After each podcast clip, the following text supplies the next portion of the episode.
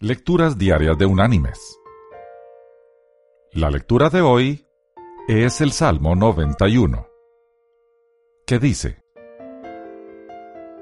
El que habita al abrigo del Altísimo, morará bajo la sombra del Omnipotente. Diré yo a Jehová, esperanza mía y castillo mío, mi Dios, en quien confiaré. Él te librará del lazo del cazador, de la peste destructora. Con sus plumas te cubrirá y debajo de sus alas estarás seguro. Escudo y protección es su verdad. No temerás al terror nocturno, ni a la saeta que vuele de día, ni a la pestilencia que ande en la oscuridad ni a mortandad que en medio del día destruya. Caerán a tu lado mil y diez mil a tu diestra, mas a ti no llegarán. Ciertamente con tus ojos mirarás y verás la recompensa de los impíos.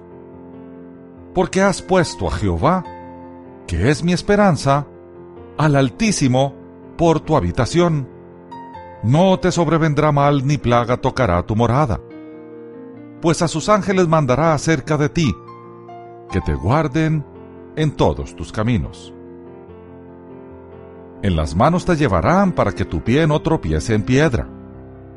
Sobre el león y la víbora pisarás. Herirás al cachorro del león y al dragón. Por cuanto en mí ha puesto su amor, yo también lo libraré. Lo pondré en alto por cuanto ha conocido mi nombre. Me invocará y yo le responderé. Con él estaré yo en la angustia, lo libraré y lo glorificaré. Lo saciaré de larga vida y le mostraré mi salvación. Y la reflexión de este día se llama Dentro de la cerca divina. En una oportunidad, un vecino soltó sus conejos dentro de la cerca de su casa y durante mucho tiempo la perra del vecino de al lado estuvo vigilante ante la posibilidad de que, en algún momento, salieran de su cerca y poder así devorarlos. Sin embargo, los conejos siguieron dentro de la cerca. Saltaban de un lado hacia el otro ante la mirada fija del perro, que sólo podía mirarlos, mas no podía tocarlos, porque estaban protegidos por la cerca. Si estos conejos hubiesen salido de la cerca, de inmediato hubiese empezado una persecución que tal vez hubiese terminado en la muerte prematura de estos animales. Mis queridos hermanos y amigos. Los creyentes también estamos protegidos por Dios, quien es figura de esa cerca espiritual que nos protege del mal y del peligro. Y el perro que está fuera de la cerca podría ser ese león rugiente que busca a quien devorar.